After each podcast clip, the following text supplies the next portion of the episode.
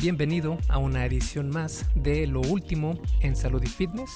En esta ocasión estamos en la edición de julio de 2021 y en esta ocasión vamos a hablar sobre los efectos positivos en el organismo de tener baños de bosque.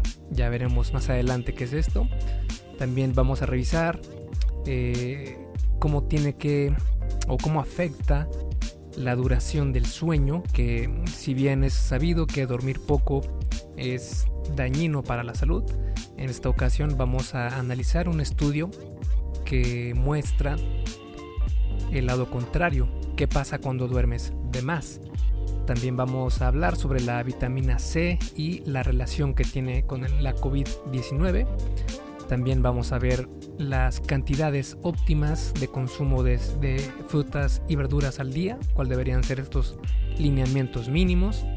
También vamos a ver eh, temas sobre entrenamiento como los efectos del ejercicio en el índice glicémico y también suplementos y básicamente vamos a ver tres estudios que hablan sobre diferentes beneficios que tiene la cafeína eh, tanto para salud como para el desempeño físico. Así que sin más, vamos a ver este, a escuchar este episodio del podcast. Y recuerda que este y todos los demás episodios son traídos a ti por Fase 1 Origen, mi videocurso sobre salud y fitness para aquellas personas que van comenzando en esto de transformar su físico, pero no tienen todavía los hábitos eh, positivos, saludables, y de ejercicio que se necesitan para lograr sus objetivos, porque la realidad es que en esto de transformar el físico, lo más importante es la constancia. De nada va a servir que un día te pares a hacer cuatro horas de ejercicio cuando eh, las siguientes semanas no vas a hacer nada. De igual manera, no sirve de nada que un día comas excelentemente bien, todo saludable, para que los demás meses sigas comiendo puras cosas que no te van a llevar a lograr tus objetivos. Así que fase 1 origen es ese primer paso, es ese origen, de ahí el nombre, eh, para que empieces a lograr nuevos hábitos y desde el absoluto cero. La gran ventaja de este videocurso es que puedes hacerlo en casa porque no requiere de una membresía a un gimnasio. De hecho es un videocurso que tiene un programa de entrenamiento exclusivo para realizar en casa y con equipo mínimo. Así que si quieres saber más de qué es lo que contiene este curso, puedes ir a esculpetucuerpo.com, diagonal fase 1, todo junto, sin espacio, y el número 1 con número, no con letra, fase 1. Y ahí te va a aparecer eh, las opciones para que veas el curso para hombres o el curso para mujeres, porque están dos versiones. Y bueno, sin más, ahora sí te dejo con el episodio número 107 del arte y ciencia del fitness, el podcast de esculpetucuerpo.com. Yo soy Mike García y te veo en dos segundos. El primer estudio que vamos a analizar es sobre los baños de bosque. El baño de bosque o Shinrin Yokua en japonés o Yokua, no sé cómo se pronuncia, es una práctica meditativa tradicional caracterizada por caminar en un bosque combinado con ejercicios de respiración y de meditación. Estudios recientes muestran que los baños de bosque pueden beneficiar al sistema inmune, la función respiratoria, la salud cardiovascular y el bienestar psicológico. Este, esta investigación fue una revisión de otras 16 revisiones sistemáticas, donde se investigó el efecto de los baños de bosque en el bienestar psicofísico y su uso potencial como práctica terapéutica. Incluyeron participantes tanto sanos como subsaludables, que eran individuos con enfermedades crónicas de leves a moderadas y que no ponían en riesgo la vida de estas personas. Los resultados mostraron que en general hubo una evidencia adecuada de que los baños de bosque promueven el bienestar general, con efectos prometedores sobre la relajación y el alivio del estrés, la, reducción de la ansiedad y las mejoras del estado de ánimo también fueron eh, beneficiadas con los baños de bosque. Curiosamente, informaron que tan solo 10 minutos de baño de bosque pueden tener efectos positivos a corto plazo en el bienestar mental. Y es que si nos ponemos a pensar, el ser humano, a lo largo de toda su evolución, siempre vivió rodeado de naturaleza, rodeado de bosque, rodeado de eh, playa, rodeado de... tú nómbralo, ¿verdad?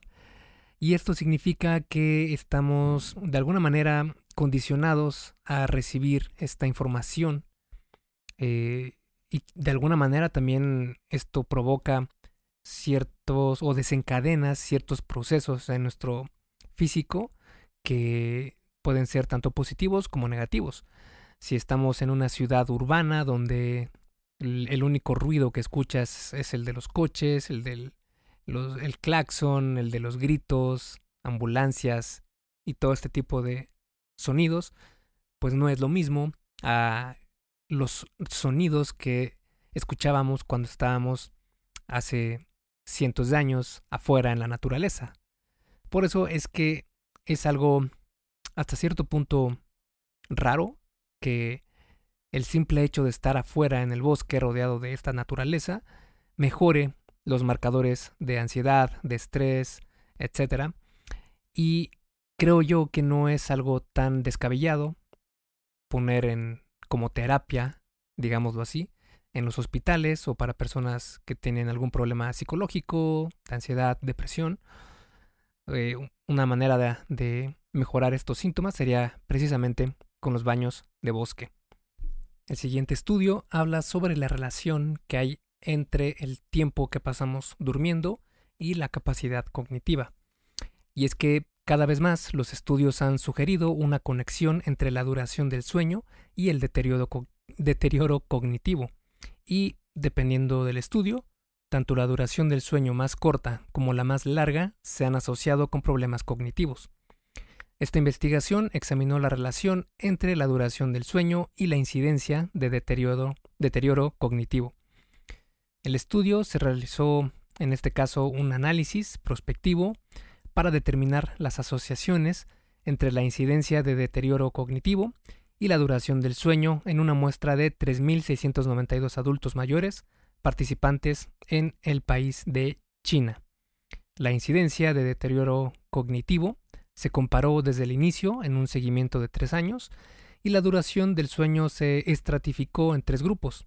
El de sueño corto, que dormían 5 horas o menos por día, el normal, que fue más de 5 horas y menos de 10 horas al día, y el largo, que eh, fue de 10 o más horas al día.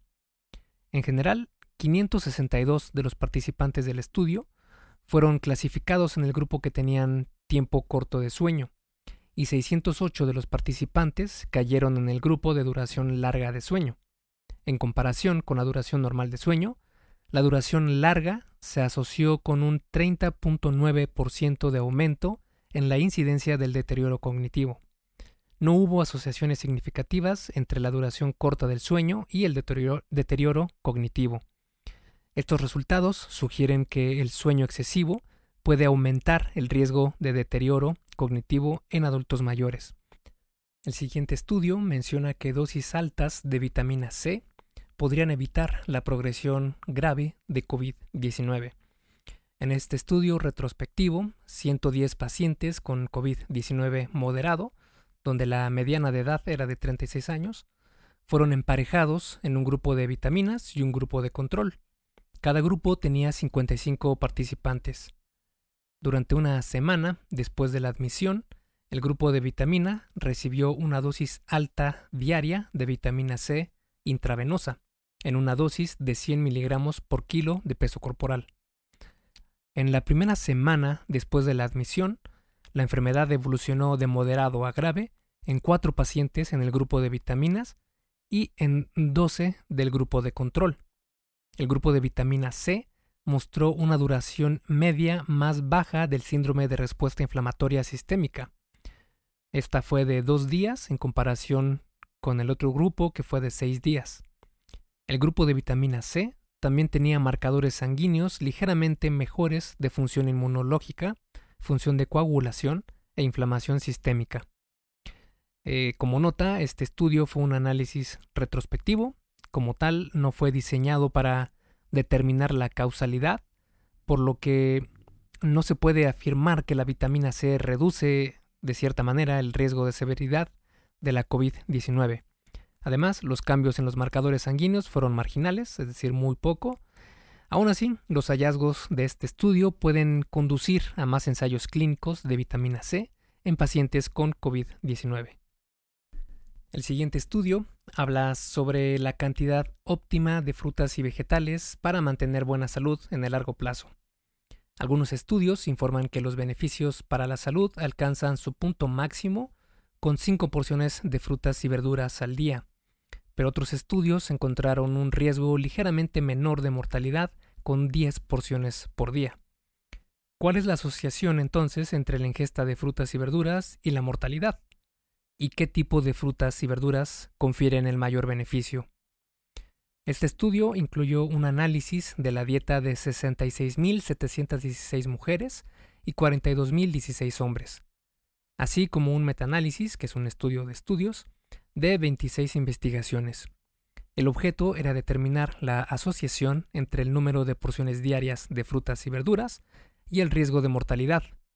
El metaanálisis también examinó subgrupos de frutas y verduras, así como el jugo de frutas y la ingesta de papa y sus asociaciones con la mortalidad. Los resultados mostraron que hubo una asociación inversa entre la ingesta de frutas y verduras y la mortalidad total, el cáncer, las enfermedades cardiovasculares y las enfermedades respiratorias. Los datos mostraron que 5 porciones de frutas y verduras por día, o 2 porciones de frutas y 3 de verduras, se asociaron con la mortalidad más baja. Las ingestas superiores a 5 porciones al día no mostraron mucho beneficio extra adicional. El metaanálisis confirmó la asociación entre 5 porciones de frutas y verduras y un menor riesgo de mortalidad. El análisis de subgrupos mostró que una mayor ingesta de la mayoría de las frutas y verduras se asociaba con una menor mortalidad, pero no el jugo de frutas y las verduras con almidón como los guisantes, el maíz y las papas. Hey, rápidamente, antes de seguir con el episodio, ¿me harías un favor? Si te está gustando lo que estás escuchando en este podcast, ¿puedes compartirlo en tus redes sociales?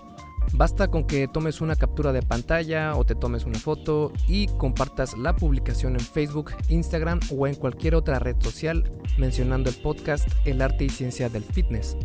Porque simplemente con que hagas esto, que realmente no te lleva más de un minuto, me ayudas un montón a que Esculpe tu cuerpo crezca y podamos cambiarle la vida a muchas más personas. Y si haces esto, no olvides etiquetarme en la publicación para que pueda agradecerte personalmente. En Facebook estoy como blog Esculpe tu cuerpo y en Instagram como Esculpe tu cuerpo. Vale, sigamos entonces donde nos quedamos en el episodio.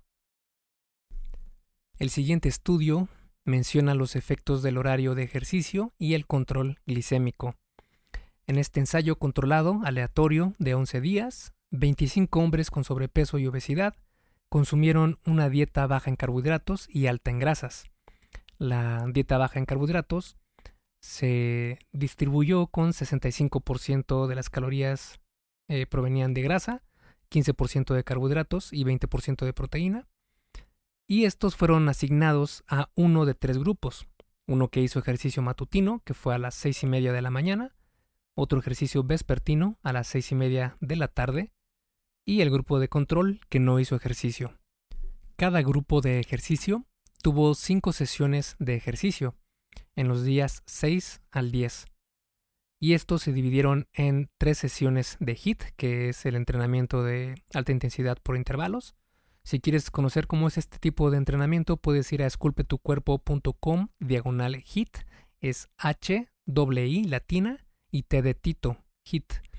Y básicamente este tipo de entrenamiento es ese donde das una intensidad muy alta, a toda tu capacidad por un tiempo corto, digamos 30 segundos a un minuto, y después haces un descanso activo por, digamos, minuto y medio a dos minutos, para volver a hacer otro intervalo de máxima intensidad y después descanso activo, así durante varios intervalos eh, en un tiempo determinado. En este caso, las tres sesiones de HIT fueron con intervalos de que en total sumarán 10 minutos y también fueron dos sesiones aeróbicas de intensidad moderada. Los resultados mostraron que en el día 5, antes de que comenzaran las sesiones de ejercicio, la dieta baja en carbohidratos y alta en grasa había aumentado el LDL y disminuido los triglicéridos y glucosa en sangre. Recordemos que el LDL es el colesterol que se conoce como malo, el que puede traer problemas eh, de corazón y ciertas, eh, ciertos efectos negativos a la salud. Los niveles de glucosa se redujeron con la dieta, pero no con el ejercicio. Sin embargo, el grupo de ejercicio vespertino, el de las seis y media de la tarde, tuvo niveles más bajos de glucosa durante la noche. La ingesta máxima de oxígeno mejoró en ambos grupos, pero la glucosa en sangre, en ayunas, el colesterol total, el LDL y los triglicéridos disminuyeron solo en el grupo de la noche. Cabe aclarar que este estudio, esta investigación, incluyó solo a participantes hombres, por lo que estos resultados pueden ser diferentes en mujeres. Aún así, este es una buena manera de ver cómo el ejercicio tiene un efecto no solo a nivel muscular o a nivel de condición física, sino que mejora muchísimos parámetros de tu salud. Y personalmente pienso que es la fuente de la, de la eterna juventud, si es que en realidad existe algo como eso. Siento que el ejercicio es este secreto con el cual puedes darle o darte muchos más años de vida, únicamente esforzándote un poco para hacer ejercicio en tu semana. Pasando ahora a la sección de suplementos, en esta ocasión vamos a analizar tres estudios que tienen que ver con la cafeína. Y el primero de ellos dice que la cafeína puede mitigar algunos efectos negativos en la cognición debido a la privación del sueño. La privación del sueño reduce el rendimiento cognitivo, pero el mecanismo por el cual sucede esto no está del todo claro. Una escuela de pensamiento, conocida como la hipótesis de la vigilancia, sugiere que la falta de sueño afecta la atención vigilante, lo que a su vez afecta el desempeño cognitivo en tareas que requieren altos niveles de atención. Este estudio evaluó si la cafeína podría mejorar la atención visual vigilante y el mantenimiento del lugar, lo que se conoce como placekeeping, que es la habilidad para seguir una serie de pasos de tareas complejas en un orden específico sin saltarse o repetir pasos. Y estas dos habilidades, la atención visual, vigilante y el mantenimiento del lugar o placekeeping, eh, son dos habilidades que se requieren para la resolución de problemas y las tareas cognitivas. Este estudio fue un ensayo controlado y al azar con 276 participantes jóvenes sanos que completaron una tarea de mantenimiento del lugar y una tarea de atención vigilante por la noche, y posteriormente fueron asignados al azar también a permanecer despiertos durante la noche en el laboratorio o irse a casa y dormir. En la mañana siguiente, los participantes que durmieron regresaron al laboratorio. Todos los participantes tomaron una píldora que contenía 200 miligramos de cafeína. El total fueron 68 personas que tomaron esta píldora. O un placebo, que en total fueron 61 participantes que consumieron el placebo. El placebo recuerda que es esta eh, capacidad que tiene tu cerebro de obtener los mismos beneficios de consumir algo que realmente es nada. Por ejemplo, puede ser alguna, algún dulce, algo que contenga prácticamente nada, que tiene que ver con el efecto que te dice que va a tener.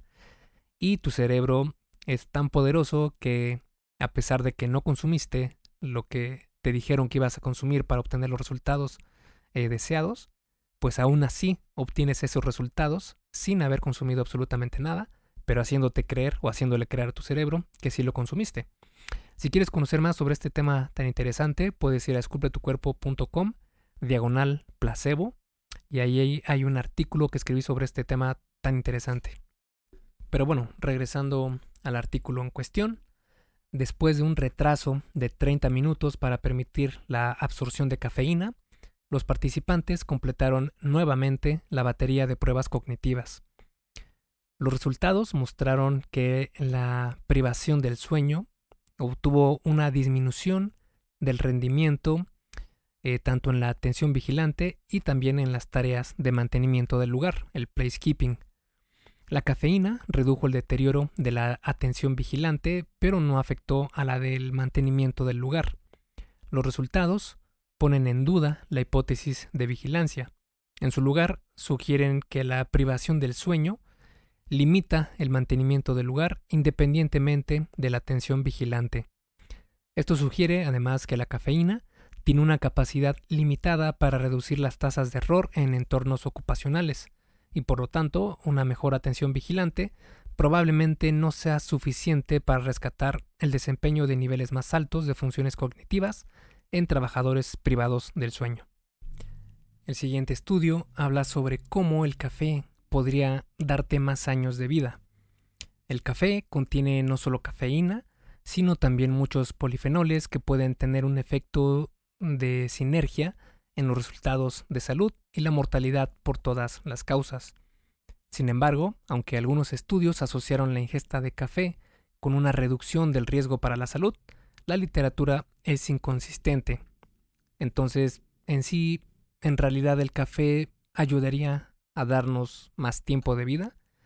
Para responder eso, este estudio evaluó la asociación entre la ingesta de café y la mortalidad por todas las causas, cardiovascular y por cáncer durante 18 años en 1.567 adultos en España, utilizando datos de referencia sobre la ingesta de café con cafeína y descafeinado de un cuestionario de alimentos validado realizado en 1994. Categorizó a los participantes como no bebedores, bebedores de menos o igual a una taza de café al día, o bebedores de más de una taza al día. Los resultados durante los 18 años cubiertos por el estudio, 317 personas murieron, 115 por enfermedades cardiovasculares y 82 de cáncer. En comparación con no tomar café, eh, tomar igual o menos a una taza al día se asoció con un 27% menos de riesgo de mortalidad por cualquier causa mientras que tomar más de una taza de café al día se asoció con un 44% menos de riesgo de mortalidad por cualquier causa y un 59% menos de riesgo de mortalidad por cáncer. No se encontró asociación con la mortalidad cardiovascular. También en comparación con no tomar café, la cafeína del café, válgase la redundancia, se asoció con un menor riesgo de mortalidad por cualquier causa. Este porcentaje fue de menos 34% a los 12 años y menos un 41% a los 18 años. No se encontró asociación para el café descafeinado. Como nota, los resultados del estudio eh, que analizamos son consistentes con los de los metaanálisis anteriores que indican que los bebedores de café tienden a vivir más que los no bebedores de café. Y también aquí la realidad es que se desconocen los mecanismos por los cuales el café reduce la mortalidad.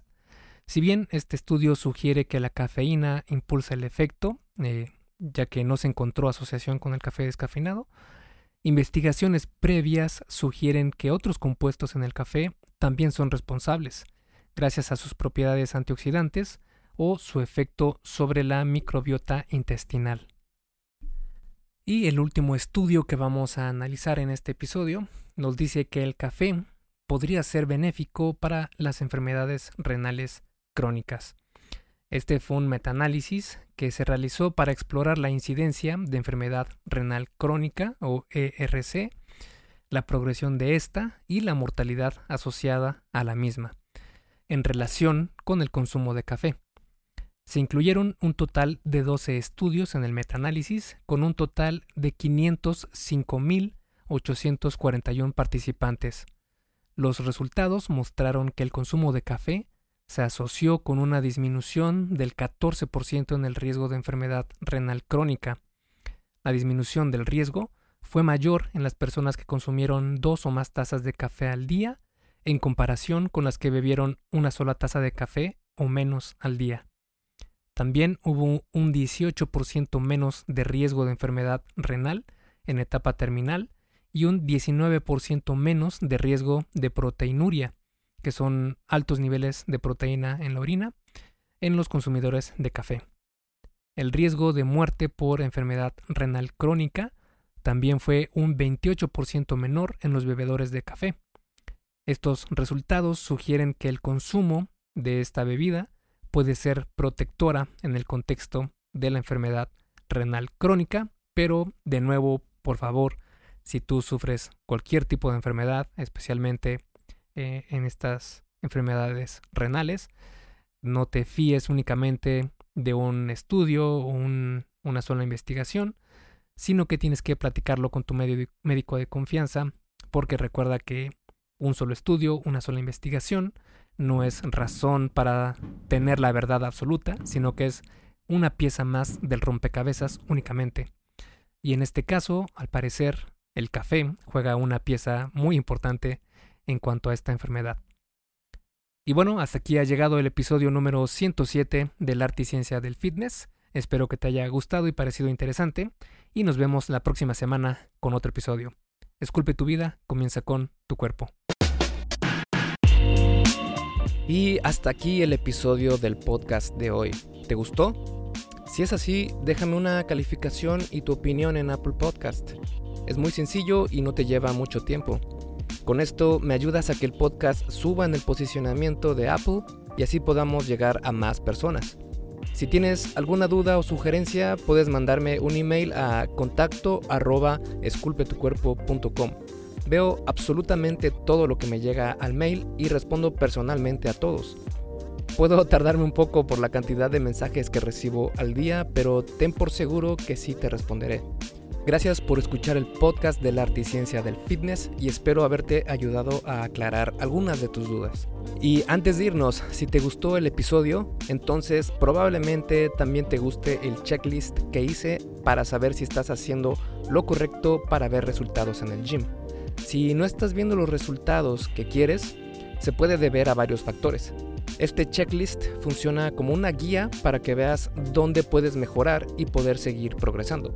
Es completamente gratis y puedes bajarlo en esculpetucuerpo.com diagonal lista. Me despido y nos vemos en el siguiente podcast.